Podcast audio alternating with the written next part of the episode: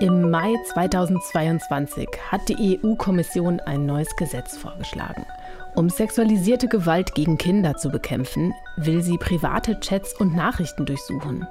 Nicht etwa bei Verdächtigen, sondern ganz pauschal bei allen Menschen in der EU. Die sogenannte Chatkontrolle. Seitdem hagelt es Kritik. Fachleute sprechen von einer nie dagewesenen Überwachungsstruktur und einem digitalen Angriff auf unsere Privatsphäre. Seitdem hagelt es auch Berichte, zumindest bei netzpolitik.org. Wir haben über die Chatkontrolle im vergangenen Jahr so oft und viel berichtet wie vielleicht über kein anderes Gesetzesvorhaben.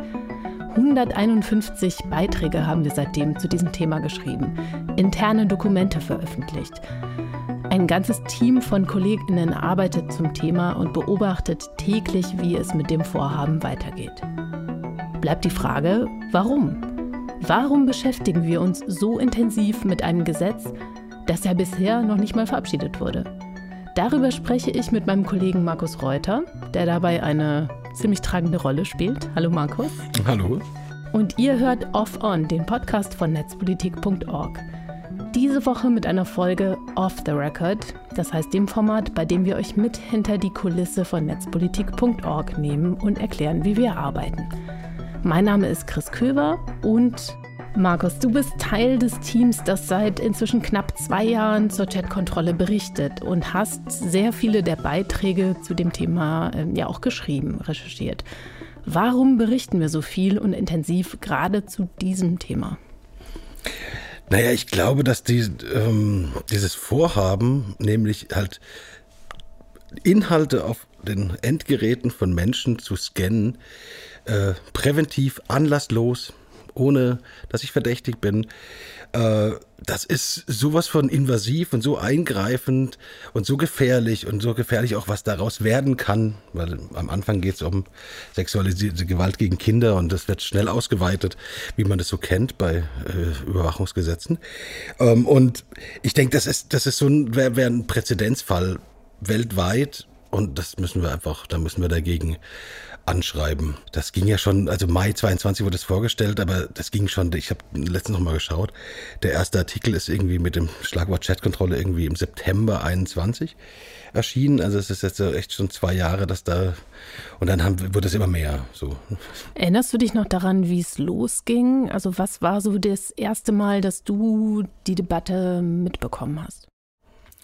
Ja, durch, mitbekommen hatte ich die, das hatte Patrick Breyer, der für die Piraten im Europaparlament sitzt, hatte das als erster so auf dem Schirm und auch, glaube ich, so geframed, dieses Wort Chat-Kontrolle.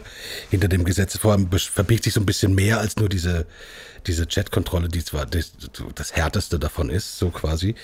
Ähm, und ich hatte mich dann das erste Mal damit beschäftigt und erstmal darüber geschrieben, als äh, das waren führende Kryptografin, Sicherheitsforscherin, äh, die, die darüber, die, die über die Technik, die dahinter steht, ähm, äh, geschrieben haben, nämlich Client-Side-Scanning. Das ist also die Technologie, mit der man clientseitig, also zu Hause bei den Leuten auf dem Gerät, Dinge scannt. Und die hatten halt gesagt, das ist das Ende von Privatsphäre, das gefährdet die Demokratie, das gefährdet, gefährdet die Computersicherheit, das gefährdet eigentlich äh, alles, worauf wir eigentlich setzen, in einer, auch in einer demokratischen, digitalen Gesellschaft. Und das war das erste, die hatten ein Paper zusammen verfasst und das war wirklich so das Who is Who dieser äh, äh Leute, die sich mit dem Thema Kryptographie beschäftigen und dann habe ich immer mehr geschrieben dazu. Also am Anfang war es auch schwierig, weil da hatten wir noch gar nicht die Informationen, es gab noch gar nicht das Gesetzeswerk, wir haben nur gewusst, oh, da wabert was und dann muss man irgendwas schreiben aus Hörensagen und Gerücht, äh, Brüssel-Gerüchte und gucken, dass man nicht da falsch liegt und so. Also es war sehr früh berichtet. Ich glaube, ist ja auch so ein, so, so, ein, so ein uraltes Ding auch von Netzpolitik, dieses Frühwarnsystemmäßige. Wir gucken, wenn da irgendwas kommt, schon ganz, ganz früh, bevor andere irgendwas schreiben. Du hast ja gerade schon erwähnt, die technische Kritik, die ja schon relativ früh nach den Vorschlägen auch kam am Client-Side-Scanning, auch andere ähm, Methoden wurde, wurden ja vorgeschlagen von der EU-Kommission, wo sich dann Fachleute gemeldet haben, gesagt haben, so wie ihr euch das vorstellt, funktioniert das ähm, wahrscheinlich nicht. Wie erinnerst du denn in dieser Anfangsphase, meine ich mich zumindest zu erinnern, dass wir auch ganz viel damit beschäftigt waren damals, für uns selber Antworten auch zu finden, ob das denn wirklich ähm, stimmt, ob es überhaupt Technologien geben würde, theoretisch, die das, was der EU-Kommission vorschwebte oder das, was sie vorgeschlagen hat, nämlich ähm, ja nicht nur nach bekannten Bildermaterial, sondern ja auch nach neuen, bisher unbekannten Darstellungen von Kindesmissbrauch zu suchen und auch ähm, nach Anbahnung von Kontakt von Erwachsenen zu Kindern, also im sogenannten Grooming zu suchen auf der sprachlichen Ebene, ob es dafür überhaupt funktionierende Technologien gibt. Also wie haben wir das, äh, wie erinnerst du diese Phase irgendwie und was habt ihr, was war irgendwie eigentlich der Schwerpunkt, wie seid ihr da vorgegangen, um diese technischen Fragen erstmal zu klären? Das Problem ist ja dabei, ich kann jetzt, äh, wenn ich jetzt nach Bildern suche, Bekannten, dann habe ich so eine Art Fingerprint, äh, so, ein, so, und dann kann ich einfach äh, gucken, ne? also in einem, in einem unverschlüsselten äh, System oder in einem Transport von Dateien. Äh, wenn ich jetzt Verschlüsselung habe, das ist ja das Grundproblem, ist ja, dass man, dass wir alle mittlerweile verschlüsselt kommunizieren, ob jetzt mit WhatsApp oder Signal oder Threema oder was auch immer, ähm, dann muss ich ja vor der Verschlüsselung reinschauen. Und äh, das geht mit bekannten Dateien, funktioniert das eigentlich ganz gut. Ne? Also ich kann, ich kenne ein Bild, habe den Fingerprint, den digitalen, lasse das durchlaufen und pling heißt das, hey, hier ist ein Bild, was ich suche. Also die Technologie gibt es, die wird eingesetzt. Facebook macht das im großen Stil. Das BKA, alle, fast alle Meldungen, die die bekommen und alle Ermittlungen, die das BKA macht, kommen durch so eine Meldung. Ne? Also das ist der Großteil. Die machen fast haben aus, nach eigener Aussage eigentlich keine eigene Ermittlung mehr, sondern immer nur auf Hinweis von irgendwo ploppt so ein Ding auf. Das ist nicht schlimm bei offenen, also wenn das jetzt irgendwie stattfindet im offenen Netz und äh, Facebook scannt das durch, das machen die heute schon und das funktioniert. Die anderen Sachen, da wo es darum geht, unbekannte Bilder, boah, also ich glaube, da, da wird die Fehlerquote schnell so hoch, dass ich sehr schnell Menschen verdächtige und in einem Feld verdächtige, was natürlich immer sofort maximale Rufschädigung, maximaler Alarm, maximaler Schaden. Äh, ich glaube, dass da Fehlerquoten, also wenn du Grooming, ich weiß nicht, wie das gehen soll, dass man Grooming äh, technisch erkennt und sagt, das ist das Muster oder gucke ich mir die Metadaten oder dann brauche ich Altersverifikation oder also es gibt ja verschiedene Methoden. Ich glaube, bei Grooming ist es besser. Also Grooming ist das Anbahnung erwachsener, fremder Menschen an minderjährige Kinder.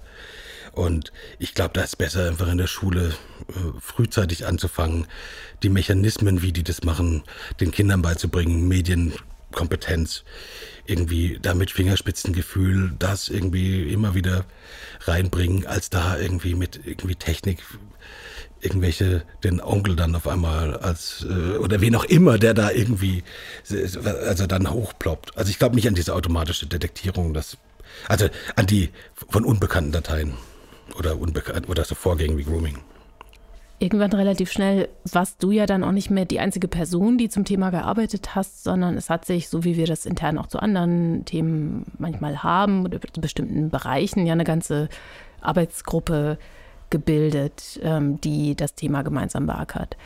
Wie würdest du sagen, sortiert er denn, wozu wir berichten und was wir vielleicht auch mal sein lassen bei dem Thema? Na, ich glaube, sein lassen machen wir relativ wenig. Ich glaube, wir sind bei Chatkontrolle wahrscheinlich das Medium äh, weltweit, was am dichtesten, detailliertesten, am regelmäßigsten irgendwie berichtet. Und wir, glaube ich, berichten schon auch über jede kleine Bewegung. Wir lassen schon Sachen weg, aber wir berichten trotzdem so nah wie kein anderes. Also das ist manchmal natürlich schon so, okay, dann kommt der 35., also gefühlt 35. offene Brief und denkst du, okay, jetzt wieder einen offenen Brief und also manchmal wiederholen sich so Sachen. Ich fand aber ganz gut, dass wir in der Berichterstattung auch so ein bisschen weggegangen sind, teilweise von diesem ganz nah auf diese Chatkontrolle, sondern auch mal geguckt haben, ähm, okay, was hilft denn eigentlich gegen sexualisierte Gewalt gegen Kinder? Und dann mal sprechen mit, mit einem Sozialarbeiter, äh, der dann irgendwie sagt, ja, hm, ein Problem ist, enger Wohnraum führt zu mehr Gewalt. Oder also, dass, dass man irgendwie, weil das, das in diesem ganzen Chatkontrolle-Ding steckt ja wieder drin, Sicherheitspolitiker sagen, ja, mit einer technischen Lösung schlagen wir gesellschaftliche Probleme anstatt die gesellschaftlichen Probleme. Das fühlt sich dann immer, also das hört sich dann immer, ah, okay, dann kommt dieses Gesetz und dann wird alles gut. Und die andere Sache ist halt so, okay, wie kriegen wir sozialeres Wohnen hin, wie kriegen wir eine bessere Betreuung, wie kriegen wir eine bessere Medienkompetenz, Bildungsarbeit und so weiter, was da dran hängt. Und das ist halt so langfristige Prozesse, die dauern 10 Jahre, 20 Jahre, dann, da kann kein Politiker in einer, oder eine Politikerin in einer Vierjahreslegislatur irgendwie Profit rausschlagen. Deswegen ist es unattraktiv. Und eigentlich müssen wir dahin. Und ich fand das super, dann die Berichterstattung auch auszuweiten und sagen, okay, wir zoomen mal aus aus diesem ganzen Technikscheiß hin zu was, wo sind denn da die Probleme? Was kann man eigentlich machen? Und was, was hilft denn mehr, als jetzt wieder mit, mit Überwachungen drauf zu gehen?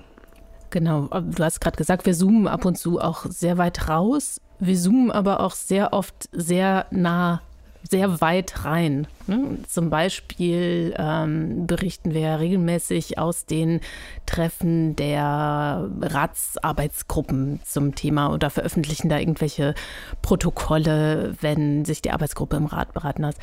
Und ähm, ich erinnere mich, dass wir auch intern, ist es ja durchaus manchmal kontrovers diskutiert worden, lohnt sich das? Also lohnt sich das, da so kleinteilig drauf zu schauen oder werden nicht manchmal ja, die beschränkten Ressourcen, die wir haben, die Energie, die Zeit, die wir haben, manchmal woanders auch besser aufgehoben, weil wir natürlich bestimmte Dinge dann auch links liegen lassen, um dann das zu machen.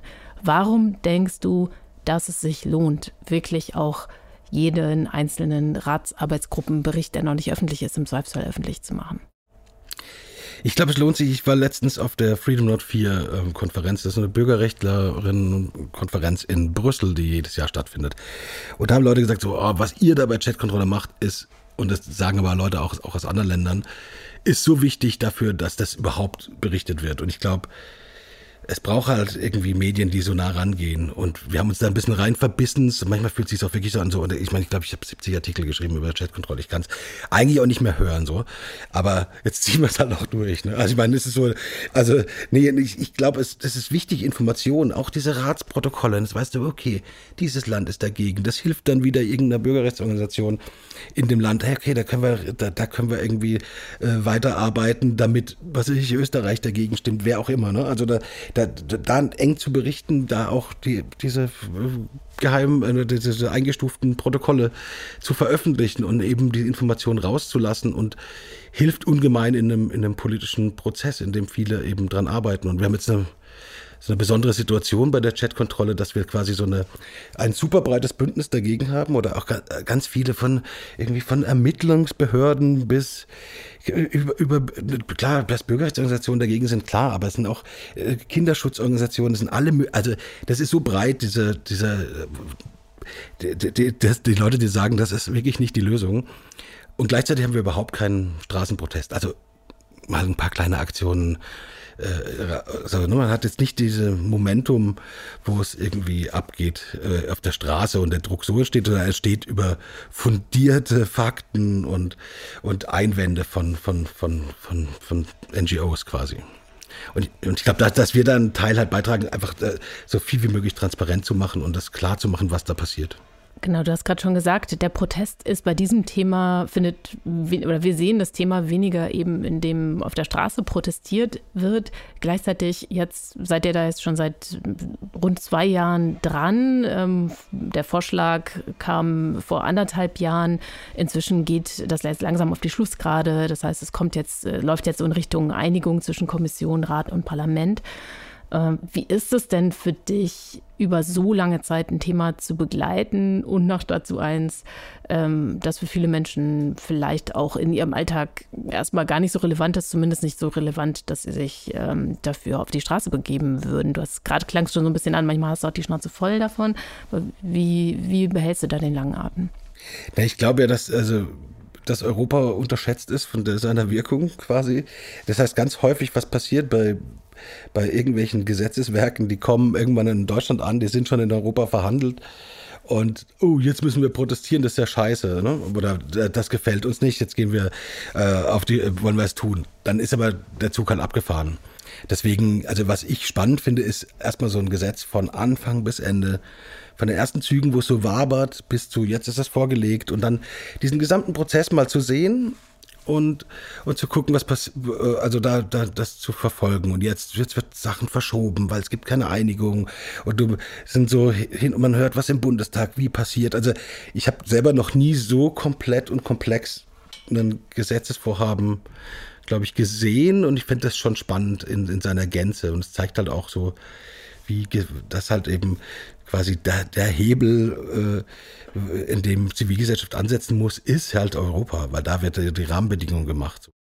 Wo stehen wir denn in diesem Gesamten, würdest du sagen? Also ich glaube, unsere Position ist ja ziemlich klar, halten wir auch nicht mit hinterm Berg. Wir sind bei der Sache nicht neutral, sondern wir finden diesen Vorschlag der Kommission äh, katastrophal schlecht.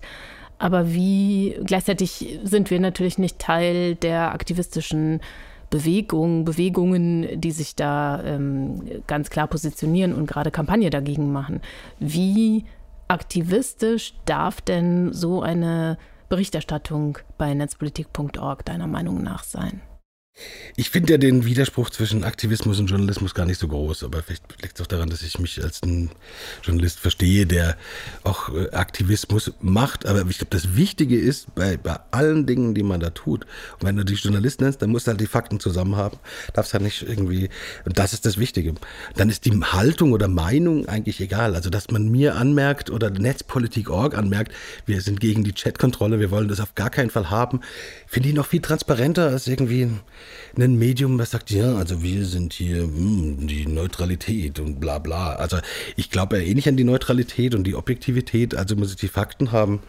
Und ich finde, das ist okay. Jeder weiß, jede, oder also ich, wenn ich auf Netzpolitik.org komme, dann weiß ich relativ schnell, da steht auch was, für was wir einstehen. Und ich, ich sehe da keinen Widerspruch. Das, das, das, was zählt, sind die Fakten und die müssen richtig sein. Und wenn die nicht richtig sind, dann ist es halt Schmierenjournalismus. Würdest du sagen, wir sind sowas wie der berichterstattende Flügel der Protestbewegung? Na, wir sind, na, ich meine, Netzpolitik war, glaube ich, schon immer der, der journalistische Flügel für der Bürgerrechts-, Grundrechte, Freiheitsrechte, Menschenrechte und Digitalisierung. Also so quasi, das ist ja schon auch die Idee, also dass man über das Schreiben irgendwie dass man die Informationen zur Verfügung stellt. Ich glaube, das ist auch ganz wichtig. Ich glaube, das, was mich stört an Aktivismus manchmal ist so, der kommt dann so manchmal so überzogen daher und dann stimmen die Fakten nicht. Und ich kann nur mit Aktivismus erfolgreich sein, wenn ich die Fakten habe und meinem Adressaten oder dem politischen Gegner oder wenn ich den mit, mit den echten Sachen konfrontiere und nicht mit irgendwie äh, irgendeiner Paranoia-Gebilde. So, das bringt's nicht. Ich muss das zusammen haben, dann kann ich was ändern. So.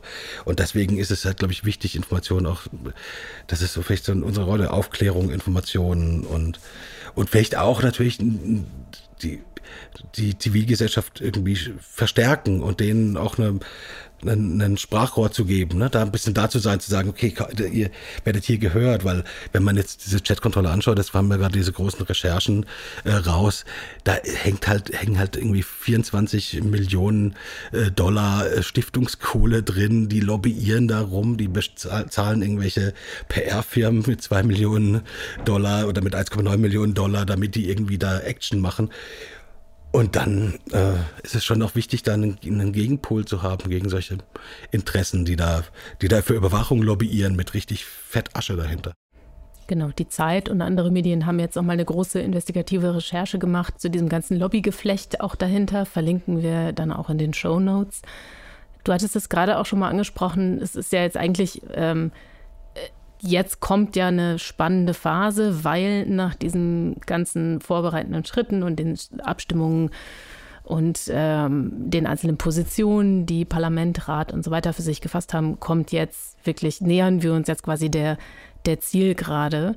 Jetzt müssen sich die EU-Institutionen untereinander einigen und offensichtlich knirscht es dabei ja heftig. Zumindest werden gerade irgendwelche Abstimmungstermine ständig weiter nach hinten geschoben.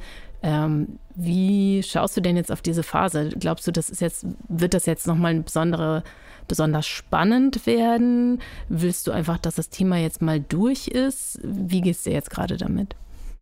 Na, ich, prinzipiell ist es natürlich gut, dass jetzt da verschoben wird. Also wenn ich, ich will dieses Gesetz am liebsten gar nicht haben, so auch nicht, auch nicht so halb und abgespeckt und mit irgendwelchen, äh, okay, man könnte die Giftzähne ziehen, das könnte sein, dass das jetzt einfach passiert, dass diese Chatkontrolle, dieses, dieses auf dem Handy in die verschlüsselten Chats oder vor den verschlüsselten Chats die Sachen zu scannen, dass das irgendwie rausfliegt noch. das ist alles noch nicht klar. Ne? Das hängt jetzt von der Bundesregierung und von den anderen Regierungen ab. Ob kriegt man jetzt diese Sperrminorität hin oder kommt dann irgendwie die Bundesregierung für da, da verhandelt äh, Faeser, ne? also Innenministerium, die war ja eh immer irgendwie dafür. Äh, kommt dann irgendein fauler Kompromiss oder was auch immer. Ne? Also das ist jetzt spannend. Ich meine, das besteht eine Chance, dass das so lange verschoben und verzögert wird, dass es dann in die Europawahl reingeht und dann ist das ganze Ding gekippt und dann kommt vielleicht der nächste. Also das könnte theoretisch dann kontinuierlich weitergehen, ist aber in der Regel nicht der Fall in Europa so. Das heißt, es würde eine neue neuen Anlauf dann geben und vielleicht ist er dann klüger und nicht ganz so hat nicht ganz so viel Schrott drin. Ähm, also gibt verschiedene Szenarien. Eins ist, es verzögert sich und es dann stirbt einfach innerhalb der Legislaturperiode. Das andere ist, es gibt doch noch irgendeinen Kompromiss, bei dem viel wegkommt, was, was gefährlich ist, also aus, aus bürgerrechtlicher Sicht, oder, oder es gibt ein fauler Kompromiss. Aber sieht eigentlich ganz gut aus, weil doch einige Staaten eben auch keinen, die wollen das nicht so haben in der Form. Also das bleibt spannend, wie es da jetzt weitergeht. Und es ist, glaube ich, so aus so einer Grundrechte-Sicht, hätte es schlechter laufen können bislang. Ne? Also es ist schon so, das ist aber auch halt so ein dermaßen krasser Vorstoß. Das wäre auch schlimm, wenn das durchgekommen wäre. Okay, das heißt, wir bleiben jetzt weiter an dem Thema dran, solange es noch ein Thema ist. Danke, Markus. Danke bitte, für den bitte. Einblick. Äh, das war's mit dieser Folge of the Record. Falls ihr noch Fragen habt oder auch Rückmeldungen für uns zu diesem Podcast, dann schreibt uns bitte an die Adresse podcast.netzpolitik.org. Dieser Podcast und alles andere, was wir sonst noch so machen, wird aus Spenden finanziert. Mit eurer Spende macht ihr möglich, dass es uns überhaupt gibt, dass wir unsere Recherchen, unsere Arbeit machen können. Außerdem bedeutet eure Spende praktische Solidarität für andere, die vielleicht gerade kein Geld übrig haben und trotzdem netzpolitik.org hören und lesen können. Deshalb, wenn ihr könnt, unterstützt uns bitte mit einer Spende unter netzpolitik.org/spenden. Ihr könnt uns auch noch auf andere Weisen unterstützen, zum Beispiel indem ihr diesen Podcast weiterempfehlt oder gut bewertet. Und wenn ihr wissen wollt, wie es mit der Stadtkontrolle weitergeht, ihr wisst ja, wo ihr es nachlesen könnt in den nächsten Wochen und Monaten. Danke, Markus. Tschüss. Tschüss.